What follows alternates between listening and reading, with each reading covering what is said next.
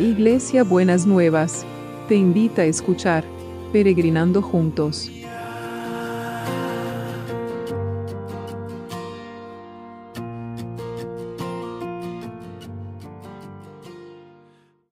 Buenos días mis peregrinos y peregrinas, ¿cómo andamos? ¿Cómo han pasado el sábado? ¿Y cómo se preparan para este día que el Señor nos ha regalado un día más? Eh, y un día especial porque es domingo, estamos eh, tomando, eh, comunicándonos con nuestras comunidades de fe, estamos queriendo ver a nuestros hermanos y nuestras hermanas y, aunque se, eh, guardando todo el protocolo, pero mirarnos y ver cómo estamos y sostenernos en el amor, no solamente en, en un poquito más de cercanía, ¿no es cierto? Muy bien.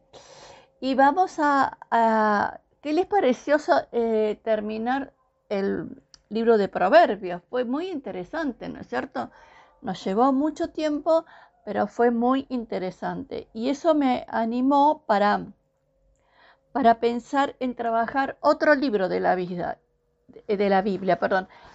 Y se me ocurrió uno que no es tan sencillo, pero bueno, es el que el Señor puso en mi cabeza como para trabajar Em, en, nuestros devocionales, y es el libro de Eclesiastés. ¿no? El libro de Eclesiastés se plantea muchas preguntas, se plantea muchas, eh, va y viene con un montón de cuestiones y un montón de cuestiones sobre la vida, sobre, en realidad pareciera que eh, la mayor pregunta o la pregunta que más inquieta al autor es el, es el sentido de la vida, ¿no es cierto? Y parece ser como un diálogo interno en él, eh, donde se pregunta, se contesta y, va como jugando con diferentes temas, ¿no es cierto? Y entonces eh, vamos a empezar a ver este primer, el, este primer eh, capítulo 1, versículo 3, que dice, ¿Qué provecho saca el hombre de tanto trabajar en este mundo? ¿No es cierto? Entonces, eh, hay personas que son adictas al trabajo. Hay personas que todo lo ponen en el trabajo. Y quizás tendrían que preguntarse que está bien trabajar. Siempre decimos que el trabajo es una bendición. Pero ¿qué otras cosas le darían sentido a la vida? ¿Qué otras cosas lo podrían hacer vivir más plenamente? Porque cuando nos focalizamos solo en el trabajo, perdemos las relaciones, perdemos los vínculos. Eh, aunque estemos con un montón de gente, pareciera a veces que hasta estamos aislados socialmente, ¿no? Entonces, y necesitamos esa conexión, esa comunicación, porque solo vivimos y crecemos en relación con los otros, ¿no es cierto? El autor de Eclesiastés se hace esta pregunta y esa, como esta pregunta interna, y nosotros tenemos que hacernos esas preguntas internas en algún momento, pero también tenemos que pensar en los otros y tenemos que a veces buscar a los otros para poder ampliar nuestro conocimiento, para ampliar nuestra mente, para ver cómo lo mira el otro. Entonces, pensemos, si usted no ha podido identificar para qué Dios lo trajo al mundo, que es una de las preguntas básicas y fundamentales, empiece a orar en este tiempo para que el Señor se lo revele y empiece a pensar en dónde está poniendo toda su fuerza. Y si el lugar donde está poniendo toda su fuerza es el que verdaderamente vale la pena. Entonces, piénselo, el, lugar donde uno pone sus fuerzas puede ser cosas materiales, cosas emocionales, el pensamiento, los pensamientos que como más condenatorios, más destructivos de, nuestras, de nuestro ser, el, sentir que siempre estamos en, falta y que nunca alcanza, ¿no es cierto? En dónde está poniendo usted eh, el esfuerzo, dónde está poniendo la carga para que realmente el Señor le ayude a poder transformar aquello que necesita ser transformado. Señor, hoy nos haces esta pregunta. ¿Qué provecho saca el hombre y la mujer de tanto trabajar en este mundo? Y nos llevas a pensar las cosas que perdemos por focalizarnos solo en un área de nuestra vida. Por eso te pedimos, Padre, que nos dé sabiduría, que nos amplíes la mente para poder ver más allá y ver qué otras cosas traerían satisfacción a nuestra vida. Y te damos gracias, te damos muchas gracias. Y bueno, vamos a orar por los que están en necesidades. Lamentablemente no tenemos muy buenas noticias de Juan Manuel porque ha tenido un retroceso, pero tenemos que sostenerlo en oración. No podemos aflojar la oración ni por Juan Manuel ni por ninguno otro de los que estamos orando. Tenemos que sostenerlos en oración, porque como dice Santiago, la oración del justo tiene mucho poder. Y acá hay muchos justos y justas para poder sostenerlo a Juan Manuel eh, con nuestras oraciones. Así que eh, le, damos, le decimos a la familia de Juan Manuel que lo, estamos, lo estamos acompañando y lo estamos sosteniendo con nuestras oraciones. Y lo mismo a las otras familias en todas las otras circunstancias. Y seguimos orando por, por Cami, por Gabriel. Tenemos que orar por Nancy que lo operaron de la rodilla para que la recuperación sea muy buena. Seguimos orando por Evan en su recuperación y por Mingo también que lo operaron de la rodilla para que la recuperación sea buena y el Señor lo sostenga. Señor, traemos todas estas, estas necesidades. Queremos elevar nuestras oraciones para sostener a cada uno y a cada una, a Susana también, eh, cada uno y cada una en su situación en la que está atravesando, que se sientan sostenidos por nuestras, por nuestras oraciones, que se sientan acompañados y sostenidos.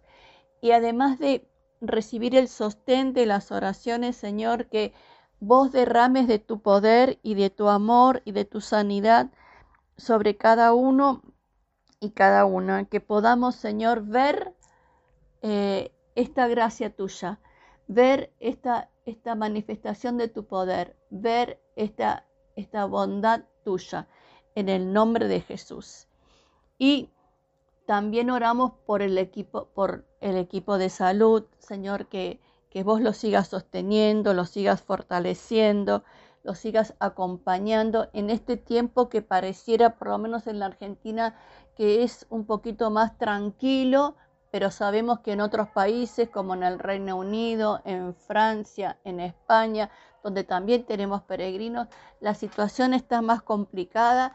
Queremos traer a todos, Señor, a todo el equipo de salud y a todos los que tienen que ser cuidados por el equipo de salud, para que los cubras con tu amor, con tu cuidado, con tu protección, Señor, en el nombre de Jesús. Amén y amén. Y también oramos por los que trabajan para que nosotros tengamos todo lo que necesitamos. Que el Señor también los cuide y los guarde y las guarde de todo, de todo mal. Y oramos también por la comunidad educativa, por todos los chicos y los chicos y los grandes, no solamente los chicos, los chicos y los grandes que están dando exámenes. Oramos por Gonzalo que está eh, preparando su tesis terminando su tesis doctoral para defenderla próximamente, para que pueda rendirle el tiempo como oro y que él tenga paz y tranquilidad con todo lo que ha estado preparando. Señor, que quites toda inseguridad de todos los estudiantes y que, pero también que desarrolles la responsabilidad para poder em, poner su parte en el proceso de estudio. Señor, pero no nos olvidamos de los que quedan marginados, que los queremos, que queremos que abras oportunidades de, educación para ellos y para ellas. Señor, tenelos presente en tu nombre, Jesús. Amén y amén. Y oramos por todo lo que tiene que ver con los juicios, con todo lo que tiene que ver con la justicia en general. Y en la justicia de los tribunales, pero la justicia en el reclamo de los derechos, Señor, que yo sé que hay peregrinos que tienen reclamos atrasados como, como tenía Rose de hace mucho tiempo y te pedimos que vos desates la bendición sobre ellos y sobre ellas y rompas todos los obstáculos que están impidiendo que la bendición de la resolución y la recuperación de los derechos le llegue. Y te damos gracias, te damos muchas gracias. Y los milagros inmobiliarios. Miren, hoy tengo para contarle un milagro inmobiliario que tiene que ver con una mudanza, que tiene que ver con, em, con una mudanza eh, que, había una peregrina que tenía que, que terminaba su alquiler y tenía que, que, em, eh, seguir alquilando, pero le habían aumentado muchísimo el, costo del alquiler, así que tuvo que salir a buscar otro. Y esto es lo que ella me, me contó hoy. Me contó, en realidad me contó ayer, el sábado. Conseguí el alquiler un poco más barato y a la vuelta de donde vivo. Sigo en el centro de Avellaneda. La inmobiliaria me cobra la comisión, pero la pago en enero y febrero. El gasto era de 90 mil pesos porque sale mucha plata mudarse. Pude pagar 50 y el resto en enero y febrero y un amigo me prestó 30. 30 mil pesos. El jueves me dieron la llave.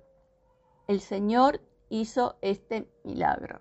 Así que sigamos clamando por los milagros inmobiliarios y la logística celestial. Y yo le quiero decir hoy a mis peregrinos y peregrinas que no necesitan alquilar, pero necesitan vender o y comprar, que no se desanimen porque si el Señor lo hace en, una, en una eh, alquiler, lo puede hacer en cualquier otra situación y para él no hay diferencia ni de alquiler, ni de compra, ni de venta. Así que Señor, estamos esperando estos milagros Estamos esperando estos milagros extraordinarios en inmobiliarios y que vos vayas desatando tu logística celestial para poder eh, acompañarlos y sostenerlos y que ellos vean y ellas vean cumplidos sus deseos. En el nombre de Jesús, en el nombre de Jesús. Bueno, ¿y cómo va a ser el abrazo de hoy para este domingo?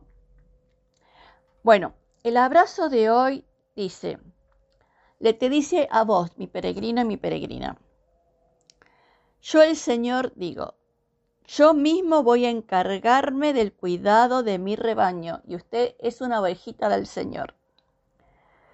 Como el pastor que se preocupa por sus ovejas cuando están dispersas, así me preocuparé yo de mis ovejas y las rescataré. Mmm, qué hermoso abrazo, ¿eh? Que el Señor se va a ocupar de nuestras, de nosotros, porque Él es nuestro buen pastor y nos va a rescatar de la situación en donde cada una y cada uno de ustedes está. Así que, Señor, usted llévele ahora la situación al Señor que la tiene que rescatar. Si es un tema de salud, si es un tema inmobiliario, lo que sea, Señor, vos sos mi buen pastor, dígale, Señor, vos sos mi buen pastor y vos te vas a preocupar por mí y necesito que me rescates y completa la frase. ¿De acuerdo? Buenísimo. Bueno, que tengan un hermoso domingo tomados de la mano del Señor y nos vemos mañana lunes.